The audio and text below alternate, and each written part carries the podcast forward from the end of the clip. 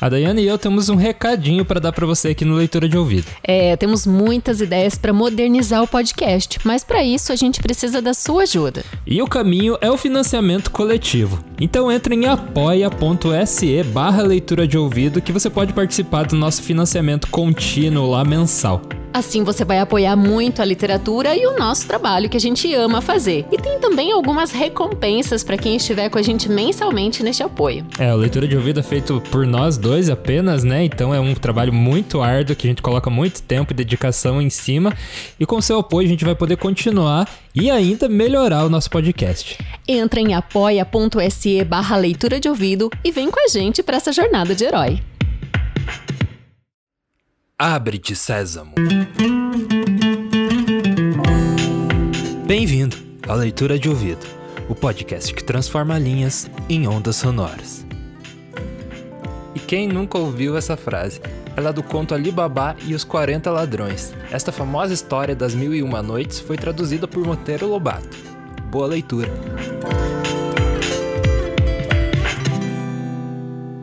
Das Mil e Uma Noites, Ali Babá e os Quarenta Ladrões. Tradução de Monteiro Lobato.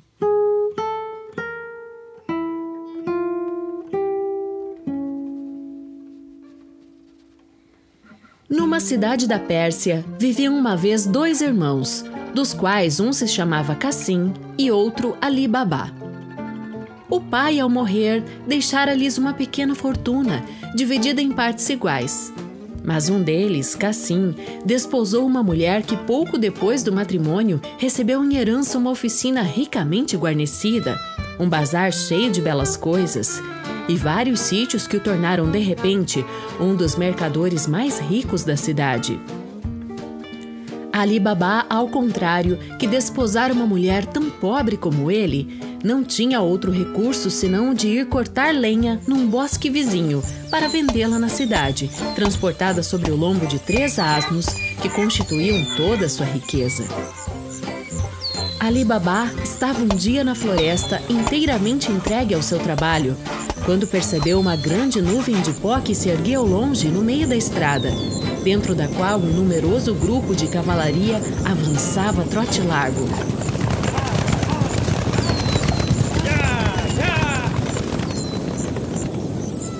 Desconfiando que pudessem ser ladrões, sem se preocupar com seus asnos, pensou em salvar-se ao menos a si próprio e trepou numa árvore enorme, escondendo-se entre a ramaria espessa, de maneira que tudo pudesse ver sem ser visto. Os cavaleiros, grandes, fortes, bem montados e bem armados, pararam e desceram dos cavalos bem ao pé de uma rocha que se erguia ao lado da árvore sobre a qual estava refugiado Ali Babá.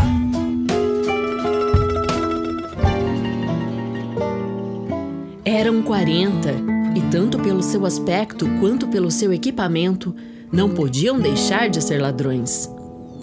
Era um bando que, sem fazer mal nas redondezas, exercia o seu banditismo muito longe, e ali tinha o seu ponto de encontro e seu esconderijo.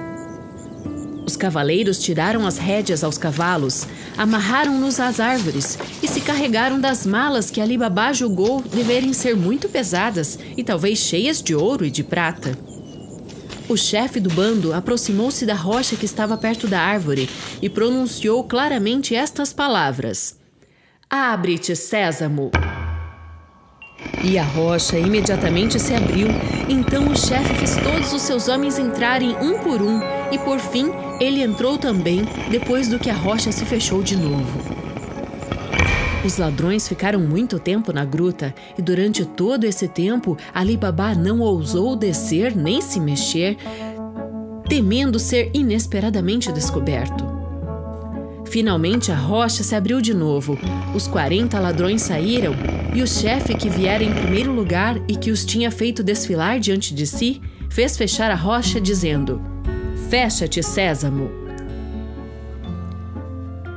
Os ladrões voltaram aos seus cavalos, carregaram-nos de malas e, de novo montados, partiram por onde tinham vindo. Ali Babá, por prudência, esperou ainda algum tempo trepado na árvore. Depois, vendo que os ladrões estavam bem distantes, desceu, aproximou-se da rocha e disse: Abre-te, sésamo! E imediatamente a rocha se escancarou. Ali Babá pensou encontrar um buraco tenebroso e escuro, mas surpreendeu-se de ver-se num ambiente vasto e espaçoso, todo iluminado, uma caverna construída em arcos que recebia a luz do alto da rocha.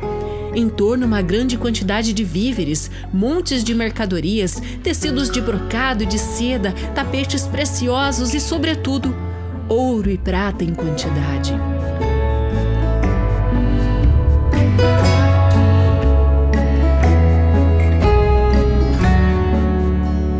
Alibaba não hesitou a respeito do que devia fazer. Entrou na gruta e assim que entrou viu a rocha fechar-se de novo. Mas isto não o perturbou, visto que sabia o segredo de fazê-la abrir-se.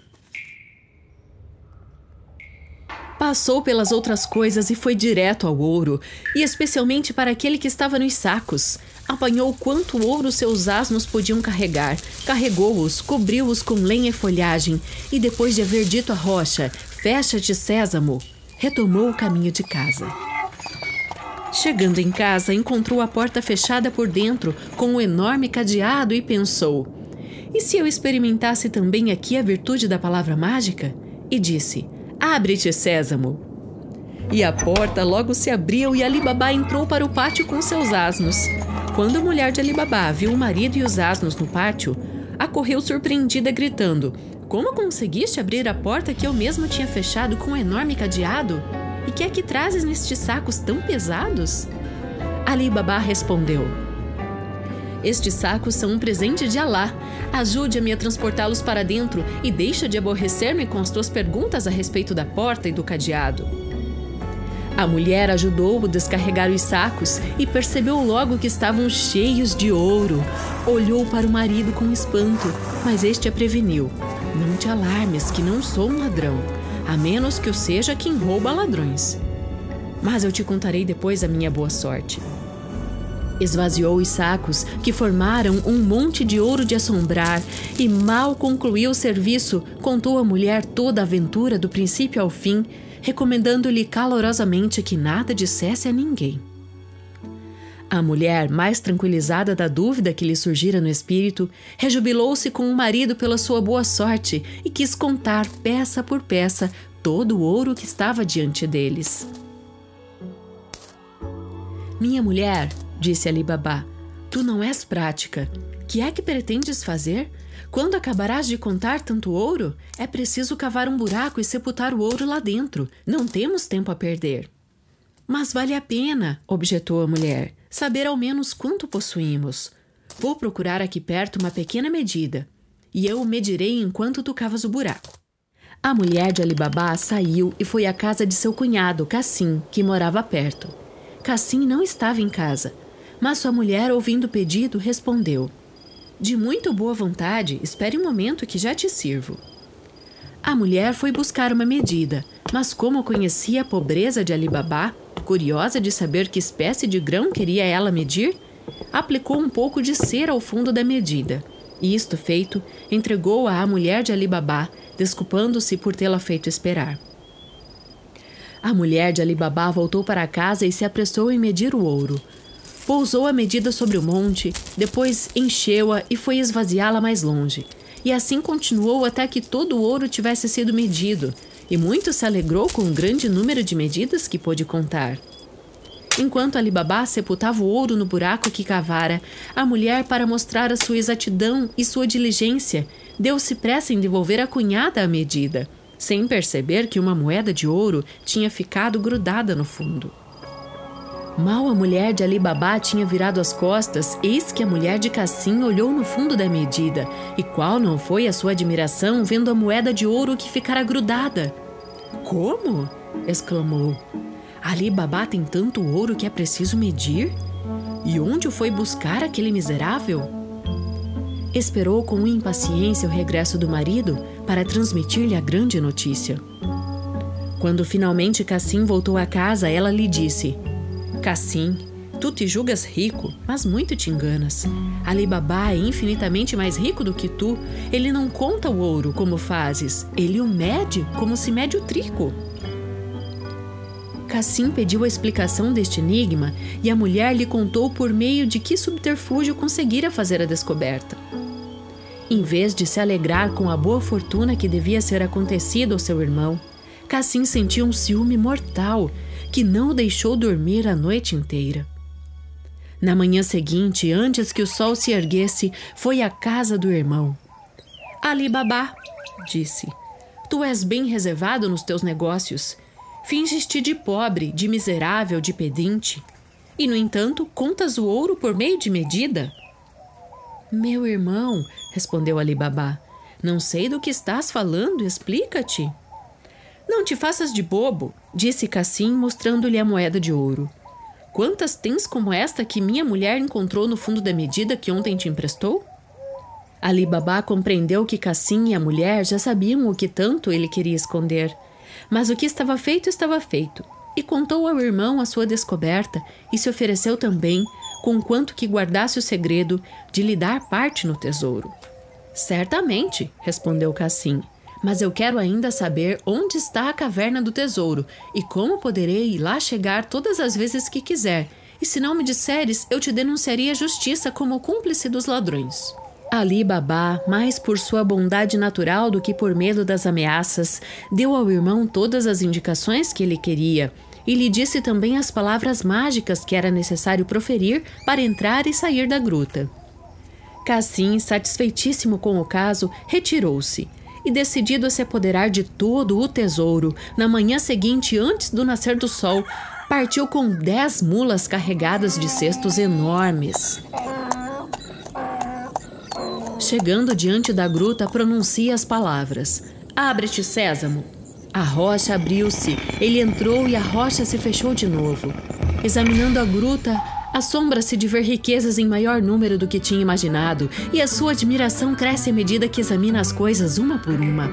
Avarento e ávido de riquezas como era, teria passado o dia inteiro a gozar a vista daquele ouro, se não tivesse pensado que tinha levado dez mulas para carregá-las. Apanha, portanto, alguns sacos e aproxima-se da porta para fazê-la abrir, mas com a mente cheia de tantas ideias desencontradas, verifica que tinha esquecido o mais importante e, em vez de dizer Sésamo, diz: Cevada, abre-te! Mas a rocha não se abre e ele repete inutilmente: Cevada, abre-te! Cevada, abre-te! E a rocha continua fechada. E então diz: Fava, abre-te! E a rocha continua fechada. Cassim começa a perder a paciência e grita a pulmões cheios: Centeio, abre-te! Milho, abre-te! Trigo, abre-te! Aveia, abre-te! Trigo sarraceno, abre-te! Arroz, abre-te! Ervilha, abre-te! Mas a rocha continua fechada. O desgraçado passa em revista na sua memória outros nomes de cereais, mas inutilmente e se desespera contra si mesmo. Joga ao chão os sacos e anda de um lado para o outro da gruta passos largos, sem mais interessar-se por todas aquelas riquezas que o rodeiam.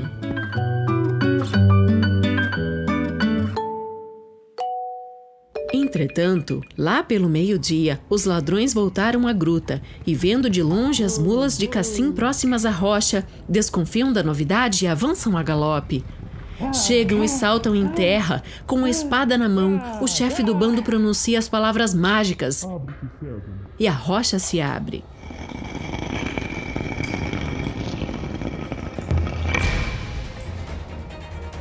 Cassim, que ouvira o galope dos cavalos, não teve dúvidas sobre a chegada dos ladrões e da sorte que o esperava.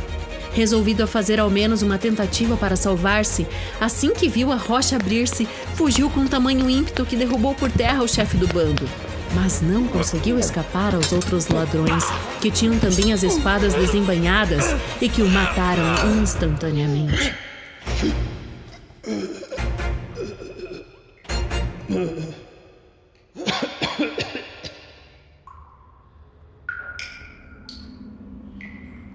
O primeiro cuidado dos ladrões após esta execução foi entrar na gruta. Aí encontraram perto da entrada os sacos que Cassim começara a apanhar para levar consigo, e refletindo sobre esse acontecimento, reconhecendo que alguém lhe surpreendera o segredo, resolveram dar um exemplo que pudesse servir a quem quer que fosse e concordaram em esquartejar o cadáver de Cassim e pendurar as quatro partes, duas à esquerda e duas à direita da entrada, dentro da gruta, para espantar aquele que tivesse a ousadia de repetir a façanha. Isto feito, tornaram a fechar a rocha, montaram de novo a cavalo e partiram para o campo. Enquanto isso, a mulher de Cassim estava numa grande inquietação, por ver que a noite vinha chegando e que o marido não aparecia. Sentindo-se muito alarmada, foi à casa de Alibabá e lhe disse: Cunhado, vós não ignorais, creio, que Cassim foi à floresta e por que motivo? Já é quase noite e ele ainda não voltou. Receio que lhe tenha acontecido alguma desgraça. Alibabá respondeu-lhe que provavelmente Cassim achara prudente não regressar à cidade antes de anoitecer e despediu a cunhada, que se retirou um pouco mais tranquila. Mas ao amanhecer, visto que Cassim ainda não tinha voltado, ela foi de novo chorar na casa de Alibabá. Este, antes que a cunhada lhe pedisse, decidiu sair à procura do irmão e partiu logo com três asnos em direção da floresta. Aproximando-se da rocha sem ter visto vestígio nem do irmão nem das suas mulas, ficou admirado de descobrir manchas de sangue perto da entrada, e isto lhe pareceu de mau agouro. Tendo pronunciado as palavras mágicas, a rocha se abriu e ele foi surpreendido pelo triste espetáculo do corpo esquartejado do irmão. Sem hesitar, apanhou os míseros destroços e os colocou sobre um asno. Carregou os outros dois de sacos de ouro, fechou a rocha e partiu.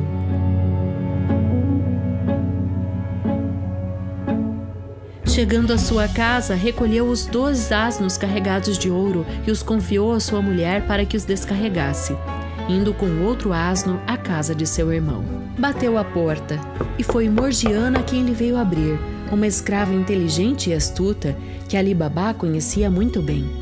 Entrando no pátio, descarregou o asno e, chamando Morgiana à parte, lhe disse: Morgiana, a primeira coisa que te peço é um segredo inviolável que é necessário à tua patroa e a mim. Aqui está o corpo do teu patrão. Trate-se de sepultá-lo como se ele tivesse morrido de morte natural. Deixe-me falar com a tua patroa e toma cuidado com o que te disse. Morgiana advertiu a patroa e Alibabá, que a acompanhava, entrou e, depois de haver recomendado à cunhada o máximo segredo, começou a contar toda a sua viagem até o regresso com o cadáver de Cassim. Querida cunhada, eis para vós um motivo de aflição tanto maior quanto não esperáveis. Embora o mal seja sem remédio, se alguma coisa vos pode consolar, eu vos ofereço unir o pouco que Deus me deu com o que possuis, casando-nos. Asseguro-vos que minha mulher não será ciumenta e que vivereis de boa harmonia juntas. Se a proposta não vos desagrada, é preciso tratar de fazer que se pense aí fora que meu irmão morreu de morte natural. E este é um trabalho que pode ser confiado a Morgiana. Eu, pela minha parte, farei tudo quanto puder. Que melhor partido poderia tomar a viúva de Cassim? Enxugando as lágrimas que tinha começado a derramar em abundância e suprimindo os gritos agudos comuns às mulheres que perdem os seus maridos, respondeu a Ali Babá que aceitava a oferta. Morgiana, sem perda de tempo, assim que Ali Babá saiu, correu ao boticário para lhe pedir certo remédio bastante eficaz nas mais graves enfermidades. O boticário, entregando-o, perguntou quem é que estava doente em casa de seu patrão, e Morgiana respondeu suspirando: é o meu bom patrão Cassim. No dia seguinte, voltou ao boticário e, com lágrimas nos olhos, pediu uma essência que se usava dar aos doentes nos casos desesperadores. Ai de mim, disse Morgiana, receio que nem isto faça efeito. Eu perco um excelente patrão. Os vizinhos, vendo Ali Babá e sua mulher irem e voltarem todo o dia com aspecto triste, não se surpreenderam quando à noite ouviram os gemidos estridentes da mulher de Cassim e de Morgiana, que anunciavam a morte de Cassim. No dia seguinte, ao amanhecer, Morgiana foi procurar um velho sapateiro que era sempre o primeiro a abrir a sua oficina. Entrou e, ao dizer-lhe bom dia, pôs na sua mão uma moeda de ouro. Babá Mustafá, assim se chamava o sapateiro, era de temperamento divertido e, olhando com atenção para a moeda, visto como ainda estava escuro, percebeu que era de ouro e exclamou: Magnífica estreia! De que é que se trata? Estou pronto a fazer alguma coisa de bom. Babá Mustafá, disse-lhe Morgiana, apanhai tudo quanto vos é necessário para cozer couro, e vinde comigo depressa, mas com uma condição: a de eu vendar os vossos olhos quando chegarmos a um certo ponto. Babá Mustafá, ouvindo tais palavras, quis fazer-se de rogado. Oh, oh, oh! exclamou. Quereis obrigar-me a fazer alguma coisa que contraria a minha consciência ou a minha honra? Morgiana deitou-lhe na mão outra moeda de ouro e convenceu-o. Deus me livre de propor-vos uma coisa que não possais fazer honradamente. Podeis estar tranquilo, não deveis recear nada. Babá Mustafá deixou-se conduzir, e Morgiana, depois de lhe haver vendado os olhos em certa altura do caminho, levou-o à casa de seu defunto patrão. Ao chegarem ao quarto onde jaziam os restos de Cassim, Morgiana tirou a venda dos olhos de Mustafá e lhe disse: Babá Mustafá, eu vos trouxe aqui para que costureis estes pedaços. É preciso não perder tempo. Quando tiverdes acabado, eu vos darei outra moeda de ouro. Quando Babá Mustafá terminou o seu trabalho, Morgiana vendou-lhe de novo os olhos e, depois de lhe dar a terceira moeda de ouro prometida e de lhe haver recomendado o máximo segredo, acompanhou-o até o ponto onde lhe havia vendado os olhos na vinda. Aí, desvendando-os, deixou-o em liberdade. Entretanto, Morgiana pusera água a aquecer ao fogo para lavar o corpo de Cassim, de modo que Ali Babá, que chegou quando Mustafá já tinha terminado o trabalho, lavou-o, perfumou-o de incenso e fechou-o no caixão que um carpinteiro tinha trazido pouco tempo antes. Assim, sem que ninguém pudesse levantar a mínima suspeita, foi preparado o funeral e o corpo de Cassim levado ao cemitério. Três ou quatro dias depois, Ali Babá levou à casa da viúva de seu irmão os seus poucos móveis e o ouro que tinha encontrado no tesouro dos ladrões, e se estabeleceu na casa nova, tornando público o seu novo casamento com a cunhada, o que não causou admiração a ninguém, visto como tais matrimônios não são raros entre os muçulmanos. Quanto à loja de Cassim, Ali Baba deu a um seu filho, que já havia adquirido prática trabalhando muito tempo como mercador. Deixemos agora Ali Baba gozar o princípio de sua fortuna e voltemos aos 40 ladrões.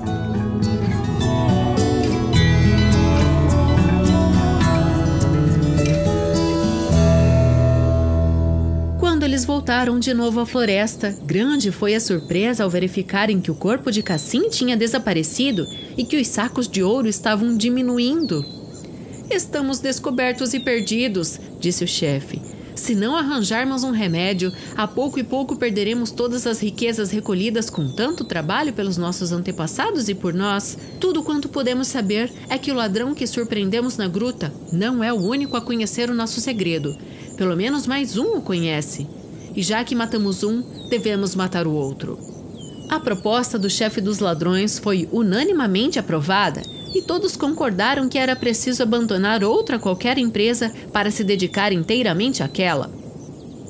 Não esperava outra coisa da vossa coragem e da vossa bravura, acrescentou o chefe. Mas antes de tudo é preciso que um de vós, audacioso e empreendedor, vá à cidade sem armas e vestido de viajante ou de estrangeiro e que empregue toda a habilidade para saber se não se fala da estranha morte do que esquartejamos, quem era ele e onde morava. Mas, para evitar a possibilidade de se enganar e de nos fornecer informações falsas, que poderiam ser a nossa ruína, eu vos pergunto se não seria justo que, neste caso, o informante se submetesse à pena de morte. Sem esperar a resposta dos outros, um dos ladrões respondeu incontinente: Eu aceito e será minha glória expor a vida nesta missão. Este ladrão, depois de ter recebido grandes elogios do chefe e dos companheiros, disfarçou-se de maneira que ninguém o poderia reconhecer. Separando-se do bando, partiu noite alta e chegou à cidade quando apenas começava a amanhecer. Adiantou-se até a praça, onde viu que só uma loja estava aberta, a de Babá Mustafá. Babá Mustafá estava sentado no seu banquinho, trabalhando. O ladrão abordou-o, desejando-lhe bom dia, e ao verificar que era de idade avançada, disse-lhe: Bom homem, vós começais a trabalhar quando ainda é noite? Não é possível que enxergueis na vossa idade. E mesmo que fosse claro, duvido que tenhais olhos bons para cozer. Quem quer que sois, respondeu Mustafá. Devo dizer-vos que não me conheceis.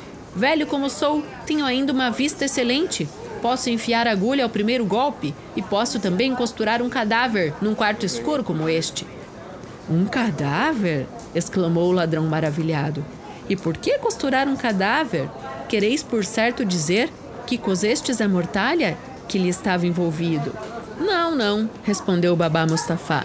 Eu sei o que estou dizendo. Quereis que eu fale, mas a minha língua está curta esta manhã. O ladrão desembolsou uma moeda de ouro e, pondo-a na mão de Mustafá, disse: Não quero penetrar o vosso segredo, mas vos peço apenas que me indiqueis a casa onde cozestes este cadáver. Mesmo que eu quisesse, respondeu Babá Mustafá, devolvendo a moeda de ouro. Garanto-vos que não sei, e peço-vos que me acrediteis. E a razão é esta: Fui conduzido de olhos vendados até a casa do morto e voltei do mesmo modo. Deveis ao menos recordar-vos, replicou o ladrão, aproximadamente do caminho que percorrestes de olhos vendados. Vinde comigo, eu vos vendarei os olhos do mesmo ponto em que o fizeram, e depois caminharemos juntos pelo mesmo caminho, dando as mesmas voltas de que vos lembrardes. E como todo trabalho merece recompensa, aqui está mais uma moeda de ouro. As duas moedas de ouro tentaram Babá Mustafá e o convenceram a fazer quanto lhe era pedido. Ergueu-se, saiu e acompanhou o ladrão até o ponto em que Morgiana lhe havia vendado os olhos. Aqui, disse Babá Mustafá, foi que me vendaram os olhos e eu estava virado para cá. O ladrão vendou-lhe os olhos e caminhou a seu lado, ora guiando-o, ora deixando-se guiar por ele, até que em certo ponto parou. Parece-me, disse Babá Mustafá, que não fui para adiante. Havia parado exatamente em frente à casa de Cassim, onde agora morava Ali Babá. Antes de arrancar o lenço dos olhos de Mustafá, o ladrão fez rapidamente sobre a porta um sinal com um pedaço de giz que trouxera de propósito. Depois agradeceu ao velho, deixando que voltasse para sua oficina. Satisfeito de se haver desempenhado da sua missão, marchou em direção da floresta. Pouco depois que o ladrão e Babá Mustafá se tinham separado, Morgiana saiu a serviço e, ao voltar para casa, notou o sinal que o ladrão fizera na porta. Deteve-se para examiná-lo. Que significará esse sinal? pensou ela. Há de ser alguém que quer fazer mal ao patrão. Como quer que seja, é bom tomar precauções. Apanhou um pedaço de giz e, como as portas vizinhas eram todas iguais, marcou-as todas com o mesmo sinal. Ao chegar à floresta, o ladrão reuniu o bando e contou o sucesso de sua viagem. Quando acabou a narração pormenorizada, o chefe do bando, depois de louvar a sua diligência, disse: Companheiros, não temos tempo a perder. Partamos bem armados, mas de modo a não dar na vista. E quando tivermos entrado na cidade um por um, nos reuniremos na Praça Grande, uns de um lado, outros do outro, para não despertar suspeitas. Enquanto isso, irei eu com o nosso companheiro reconhecer a casa e depois pensaremos no que será preciso fazer. As palavras do chefe foram aplaudidas e todos se apressaram em partir. Dois a dois, três a três, dirigiram-se para a cidade e entraram sem ser observados. Vieram por último o chefe e aquele que já tinha vindo de manhã cedo. Este conduziu o chefe para a rua onde havia assinalado a casa de Ali Baba. E ao chegar em frente de uma daquelas portas marcadas por Morgiana, ele a indicou ao chefe dizendo que era aquela. Mas continuando o caminho para não dar na vista, o chefe observou que também a porta seguinte tinha o mesmo sinal, e assim a terceira, a quarta e muitas outras ainda. O chefe perguntou ao companheiro qual era a porta que tinha marcado e o ladrão não conseguiu achar explicação para o mistério, garantindo ao chefe que tinha feito aquele sinal numa porta apenas. Vendo naufragado seu projeto, o chefe voltou para a praça e declarou aos seus homens que a viagem tinha sido inútil e que era preciso voltar atrás. Quando todo o bando se reuniu de novo na floresta, o chefe explicou a razão por que os tinha feito voltar e o espião, declarado unanimemente merecedor de morte, se submeteu espontaneamente ao sacrifício e, com firmeza de ânimo, apresentou o pescoço ao que lhe fora designado para decepar. Se tratava da salvação do bando, outro ladrão se ofereceu para tentar de novo a empresa. Aceitaram-no imediatamente e ele partiu. Chegou à cidade e subornou Babá Mostafá como o primeiro havia feito, e Babá Mostafá lhe fez conhecer a casa de Ali Babá. Com um giz vermelho, marcou-a num ponto bem escondido e retornou à floresta. Mas ao voltar a casa depois de seus serviços fora, eis que os olhos de Morgiana, aos quais nada escapava, apareceu o sinal vermelho. Fez ela o mesmo raciocínio do dia anterior e marcou com o mesmo sinal as portas vizinhas. O ladrão, reunindo-se ao bando, não deixou de fazer valer a precaução que tomara e que devia ser infalível para reconhecer a casa de Alibaba. O chefe e os companheiros, convencidos agora de que a coisa devia chegar ao seu fim, voltaram para a cidade com a mesma ordem e as mesmas precauções. Assim que chegam, o chefe e o ladrão se dirigem para a rua de Alibaba, mas encontram de novo a mesma dificuldade. Grande é a indignação do chefe e o ladrão se mostra tão vexado como aquele que o precedeu.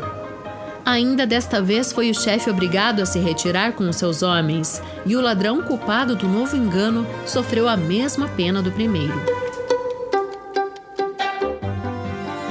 Vendo o seu bando diminuído de dois valentes companheiros, o chefe receou vê-lo ainda diminuir mais caso continuasse a confiar a outros a tarefa de conhecer a casa de Alibaba, e resolveu ir pessoalmente. Foi à cidade e, com o auxílio de Babá Mustafa, reconheceu a casa de Alibaba.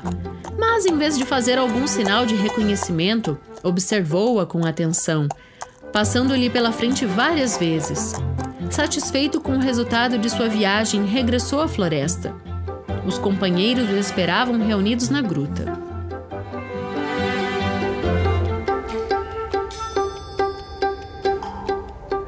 Companheiros, disse-lhes o chefe, nada pode agora embaraçar-vos a empresa. Conheço com segurança a casa do culpado e já pensei no que devemos fazer para que ninguém conheça o nosso refúgio e o nosso tesouro. Dir-vos-ei já o que tenho imaginado para alcançar o nosso fim. E depois que expuser minha ideia, se algum de vós tiver uma melhor, poderá manifestar-se. E então explicou seu projeto, e como todos o aprovaram, ele os encarregou de irem adquirir nas redondezas 19 mulas e 38 grandes odres para azeite, um cheio e os outros vazios. Em dois ou três dias, os ladrões reuniram tudo quanto era necessário e como os odres eram um pouco estreitos de boca para a execução de seu projeto, o chefe os mandou alargar. Depois de ter feito entrar em cada odre um homem com as suas armas, fechou-os de modo que parecessem cheios de azeite, e para melhor disfarçá-los, untou-os por fora com um pouco de azeite que retirou do odre cheio. Estando tudo pronto, carregou sobre as mulas os 37 ladrões fechados nos odres e partiu para a cidade à frente da caravana. Chegou ao anoitecer, como tinha calculado. Entrou e foi direto à casa de Alibabá para lhe pedir hospitalidade por uma noite. Alibabá estava à porta, tomando a fresca após a ceia. O chefe estacou as mulas e, virando-se para Alibabá, disse: Senhor, venho de longe com este azeite que quero vender amanhã no mercado. E a esta hora não sei onde devo ir hospedar-me. Se isso não vos incomoda, fazei-me o favor de me hospedar até amanhã cedo, e vos ficarei muito grato. Muito embora Ali Babá já tivesse visto na floresta aquele que lhe falava, e houvesse ouvido a voz como podia ter reconhecido o chefe dos ladrões sobre as vestes de um mercador de azeite? Sede bem-vindo, disse-lhe. Entrai. E isto dizendo, fê-lo entrar com as suas mulas. Ao mesmo tempo, chamou o escravo e lhe deu ordem para levar as mulas à cocheira assim que estivessem descarregadas, e de lhes dar cevada e feno, e mandou Morgiana preparar a ceia para o hóspede e uma cama no quarto. Mas não basta, para receber condignamente o hóspede, Quando viu que este havia descarregado as mulas e procurava um lugar para passar a noite ao ar livre, conduziu-o à sala de visitas, dizendo que não podia permitir que dormisse no pátio. E quis também fazer-lhe companhia enquanto Mordiana lhe preparava a ceia, só o deixando quando ele acabou de comer. Esta casa é a vossa casa, disse-lhe numa saudação, e tudo o que há nela também é vosso. O chefe dos ladrões acompanhou Alibabá até a porta enquanto este ia à cozinha dar ordens a Morgiana, o ladrão foi ao pátio com a desculpa de ver se nada faltava às suas mulas. Ali Baba, depois de haver de novo recomendado a Morgiana que dispensasse todas as atenções aos hóspedes, acrescentou: Morgiana, amanhã cedo vou ao banho antes do nascer do dia. Apronta minha roupa branca e entrega a Abdala, assim se chamava o seu escravo, e prepara-me um bom caldo para quando eu voltar. Depois de dadas essas ordens, retirou-se e foi deitar-se. O chefe dos ladrões, entretanto, saindo da cocheira, foi para junto dos seus homens e lhes disse o que deveriam fazer. Passando de um odre ao outro, disse a cada um: Quando eu jogar pedras da janela do meu quarto, podeis sair, cortando os odres de alto a baixo com a faca que possuis. Isso feito, entrou em casa. Assim que apareceu à porta da cozinha, Morgiana tomou um lampião e o acompanhou ao quarto que lhe estava preparado. Para não despertar suspeitas, o ladrão, pouco tempo depois, apagou a luz e se deitou vestido, pronto para se levantar logo depois do primeiro sono. Morgiana, entretanto, não tinha esquecido as ordens da Alibabá. Preparou a sua roupa branca, entregou a Abdala, pôs o caldo ao fogo. Mas enquanto a caçarola espumejava, a lâmpada se apagou. Não havia azeite em casa, nem velas. Que fazer? Tu te desesperas por pouco, disse Abdala. Vai tirar azeite de um daqueles odres que estão no pátio? Morgiana agradeceu a Abdala o conselho. Enquanto ele ia deitar-se junto ao quarto de Alibabá para acompanhá-lo ao banho, tomou ela uma bilha e se dirigiu ao pátio. Assim que se aproximou do primeiro ode, o ladrão que estava dentro perguntou em voz baixa: É hora? Qualquer outra mulher, encontrando um homem dentro de um odre que deveria conter azeite, faria um tumulto tal que acarretaria alguma desgraça. Morgiana, porém, estava acima das mulheres vulgares. Compreendeu logo a importância de guardar silêncio, o perigo que ocorria a Alibabá e sua família e a necessidade de arranjar prontamente um remédio sem fazer rumor soube por conseguinte esconder a sua emoção e respondeu logo: Ainda não, daqui a pouco. Aproximou-se do odre seguinte. Perguntaram-lhe a mesma coisa e ela deu a mesma resposta, e assim a todos os odres até o último, que era o que estava cheio de azeite. Morgiana logo percebeu que o seu patrão, em vez de hospedar um mercador de azeite, havia introduzido em casa 38 ladrões. Encheu de azeite a sua bilha, voltou à cozinha e acendeu a lâmpada. Depois tomou uma grande caldeira, foi ao pátio e encheu-a de azeite. Voltou à cozinha, colocou a caldeira no fogão e fez o maior fogo que pôde. Porque quanto mais cedo o azeite fervesse, tanto mais cedo ela teria contribuído para a salvação da casa. Logo que o azeite entrou a ferver, Morgiana tomou a caldeira e foi derramar um pouco em cada odre, do primeiro ao último, para sufocar e tirar a vida a quem estivesse encerrado dentro. Praticada esta ação em grande silêncio, voltou para a cozinha com a caldeira vazia e fechou a porta. Apagou o fogo e deixou apenas o que era necessário para a panela do caldo de Alibabá. Depois, apagou a lâmpada e ficou em silêncio, decidida a não ir deitar-se enquanto não assistisse da janela da cozinha o que iria acontecer. Não tinha passado ainda um quarto de hora e eis que o chefe dos ladrões despertou. Levantou-se, olhou pela janela, abriu-a e, como não visse nenhuma luz nem ouvisse rumor algum, deu o sinal aos companheiros lançando uma pedrinha. Aguçou o ouvido, mas não ouviu nada. Torna-se inquieto e joga uma segunda pedra e uma terceira. As pedras caem sobre os odres, mas nenhum dos ladrões dá o menor sinal de vida. e ele não consegue compreender a razão daquilo. Alarmado, desce ao pátio, aproxima-se do primeiro odre e vai perguntar ao ladrão se está dormindo. Mas sente um cheiro de carne queimada e de azeite quente. Suspeita logo que a sua empresa contra Alibabá, para matá-lo e saquear-lhe a casa, estava mais uma vez perdida. Passa o odre vizinho e depois aos outros e verifica que todos os seus homens tinham morrido da mesma morte. Desesperado com o insucesso e sem perder tempo, pôs-se a correr pelo jardim de Alibabá, atravessa outros jardins, salta muros e foge.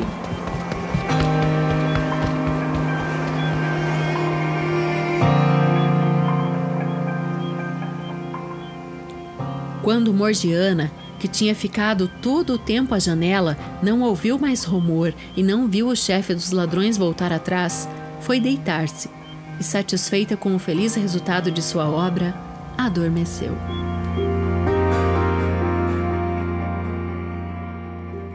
Na manhã seguinte, antes da aurora, Ali Baba saiu e foi ao banho acompanhado pelo seu escravo, sem saber nada de tudo quanto havia acontecido na sua casa durante a noite. Só ao voltar do banho, reentrando em casa, é que ficou surpreendido de ver ainda os odres de azeite. Interrogou a serva. Meu bom patrão, disse Morgiana, Deus vos conserve e a toda da vossa família. Mas sabereis melhor aquilo que desejais saber quando eu vos mostrar o que fiz. Vinde comigo. Ali Baba acompanhou Morgiana, que o conduziu ao primeiro odre, dizendo-lhe: Olhai dentro do odre e dizei-me o que ele contém. Ali Baba olhou para dentro e, ao ver um homem, recuou espantado. Não receis, disse Morgiana.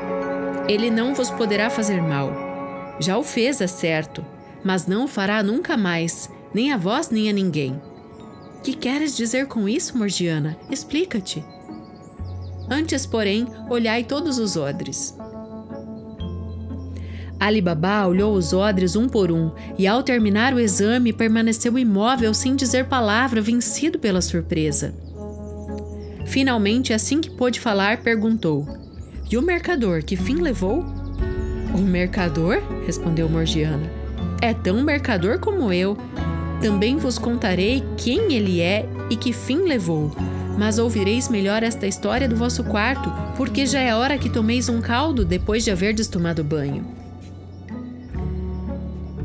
E enquanto Alibabá tomava o caldo, Morgiana lhe contou toda a história do princípio ao fim, desde a descoberta dos sinais de giz sobre a porta até a fuga do falso mercador através dos jardins vizinhos, e concluiu dizendo: Sem dúvida, trata-se do bando dos ladrões da floresta, os quais devem ter jurado a nossa ruína. E por isso é preciso que tomeis cuidado enquanto ainda exista um no mundo. Da minha parte, nada pouparei para vigiar a vossa vida, como é meu dever. Quando Morgiana acabou a narração da história, Alibaba disse comovido: não quero morrer antes de te haver recompensado como mereces. Eu te devo a vida e, para começar a dar-te uma prova do meu reconhecimento, dou-te desde hoje a liberdade e me proponho a fazer muito mais. Creio também que se trata dos 40 ladrões. Por teu intermédio, Deus me salvou e espero que continue a proteger-me. Agora, porém, devemos sepultar sem demora e debaixo do maior segredo os corpos desta praga do gênero humano. Ali Baba foi ao jardim com Abdala, cavou um buraco enorme capaz de conter todos os cadáveres e ali os sepultou todos.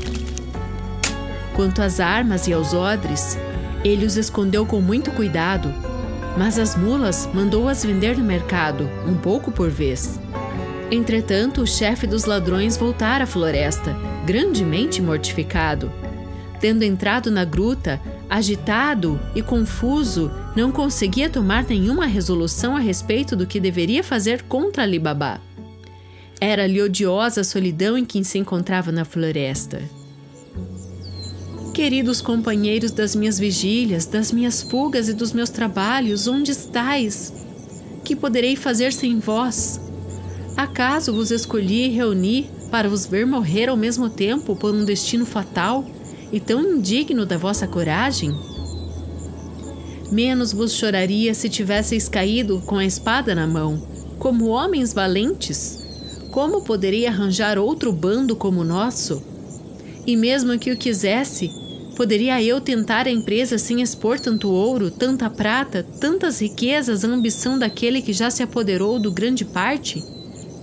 Não posso e nem devo pensar nisso antes de lhe acabar com a vida. O que não pude fazer com um auxílio tão valioso, eu o farei sozinho.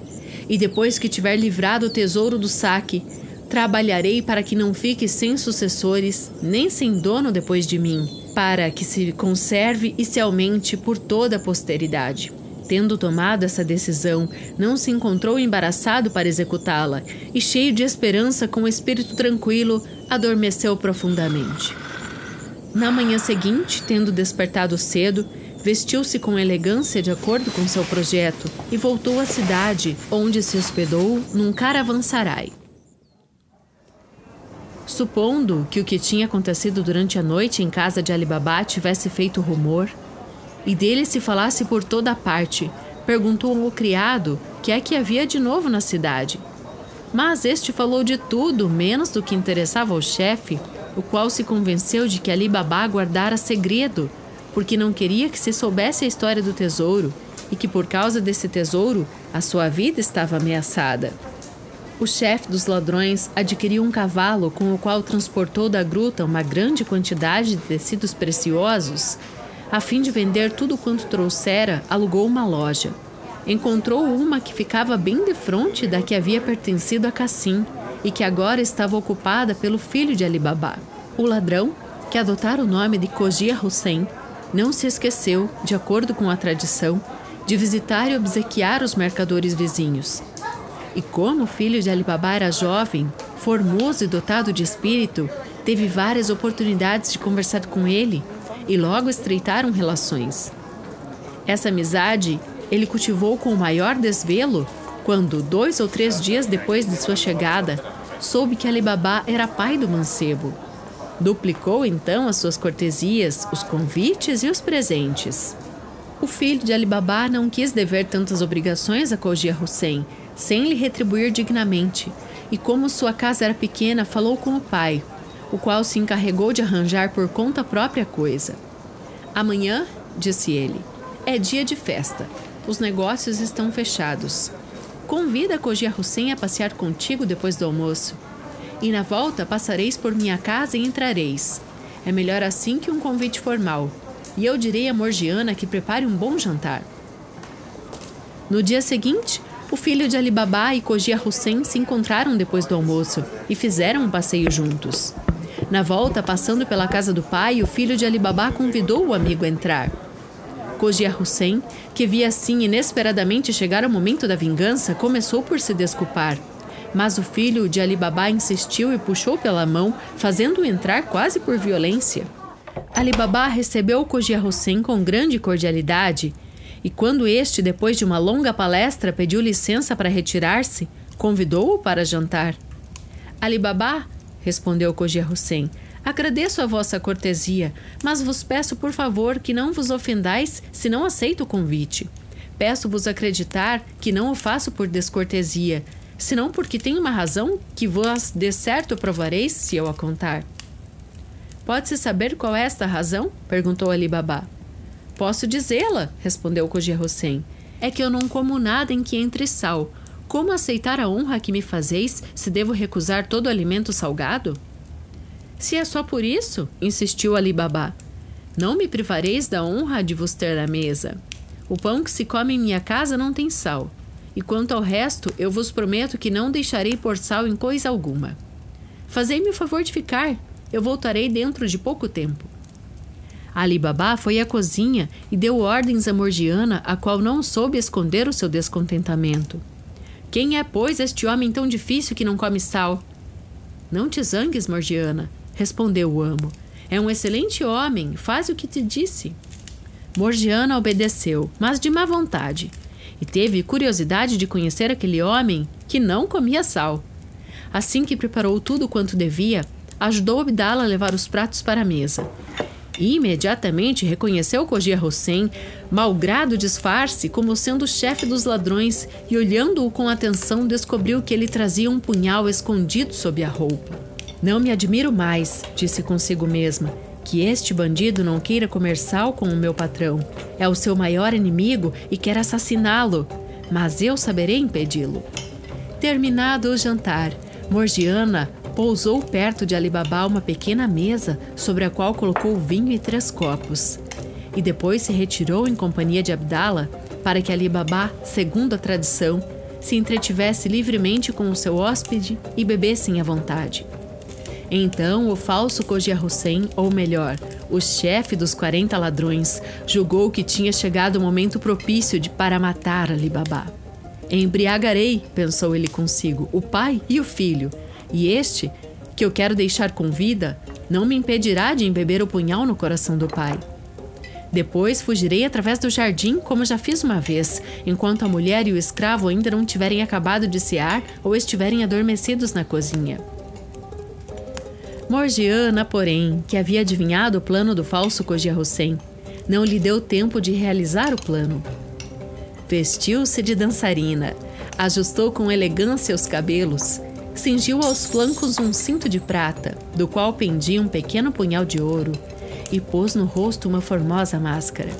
Assim trajada, chamou o escravo e disse: Abdala, toma o teu tambor e vamos divertir o hóspede do nosso patrão. Abdala tomou o tambor e começou a tocar, entrando na sala adiante de Morgiana. Morgiana acompanhou-o, fez uma profunda reverência e ficou à espera até que Ali Baba lhe ordenasse. Vamos, Morgiana, mostra o que sabes fazer.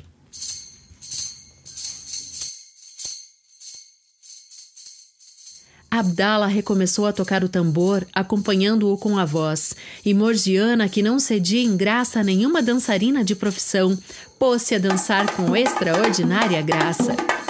E dançou a dança dos véus, e a dos lenços, e a da bengala, e dançou a dança dos hebreus e a dos gregos, e a dos etíopes, e a dos persas, e a dos beduínos, com uma ligeireza tão maravilhosa que certamente só Belquice, a rainha apaixonada de Salomão, teria conseguido igualá-la.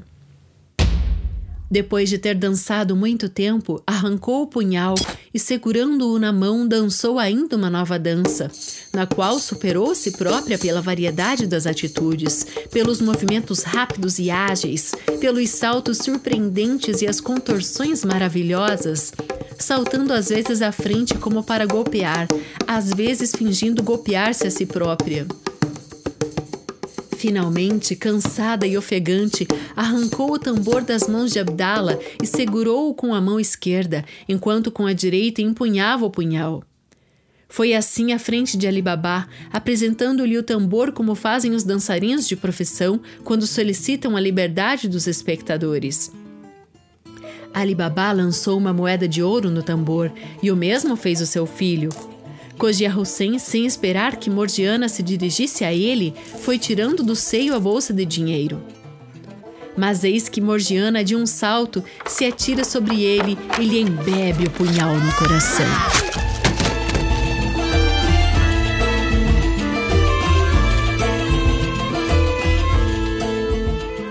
Ali Baba e o filho, assombrados, desferem um grito de horror. Desgraçada, que fizeste? exclamou Ali Baba. Queres arruinar a minha, minha família? Não, respondeu Morgiana. Não é para arruinar-vos, mas para salvar-vos. E abrindo as roupas de Cogia Hussein, arrancou o punhal que ele estava armado, acrescentando: Vede com que feroz inimigo estava tratando. Olhai-o bem no rosto, e reconhecereis o falso mercador de azeite, chefe dos quarenta ladrões. Vendo que pela segunda vez lhe devia vida, Ali Baba abraçou Morgiana e disse: Morgiana, eu te dei a liberdade e te prometi que não me havia de limitar a isso. Chegou o momento de demonstrar-te a minha gratidão. Serás minha nora. E virando-se para o filho, acrescentou: Meu filho, não acharás estranho que eu te dê a mão de Morgiana sem te consultar? Tu não lhes deve menos gratidão do que eu. Morgiana foi o melhor sustentáculo da nossa família e há de ser também o melhor apoio da tua.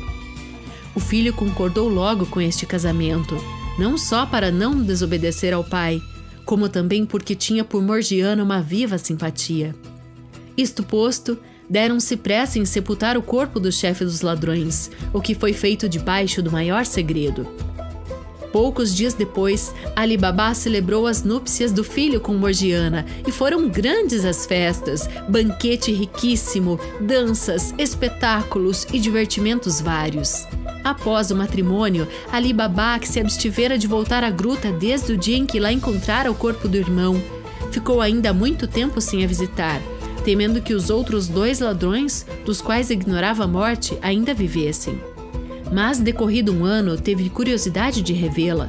Montou a cavalo e, ao chegar perto da gruta, interpretou como sendo de bom presságio o fato de não encontrar vestígios nem de homem nem de cavalos. Apeou, amarrou o animal e, diante da rocha, pronunciou as palavras mágicas: Abre-te, Sésamo! Entrou, e o estado em que encontrou a gruta o convenceu de que ninguém mais tinha entrado. E não duvidou mais de que fosse ele o único a conhecer o maravilhoso segredo. Encheu de ouro um saco que levara consigo e regressou à cidade. Desde então, Ali Baba e o filho, a quem ele depois ensinara o segredo para entrar na gruta, gozando dos imensos tesouros com moderação e inteligência, viveram felizes e honrados por todos.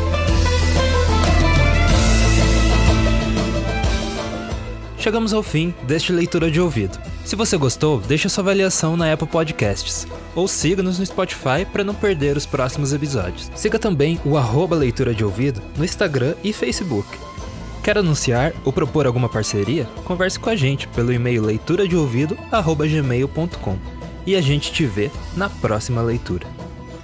O Leitura de Ouvido é dirigido e narrado por Diana Pasquim. A edição, artes de capa e trilha sonora de abertura são feitas por mim, Lucas Piaseschi. Esta é uma produção da Roca Studios.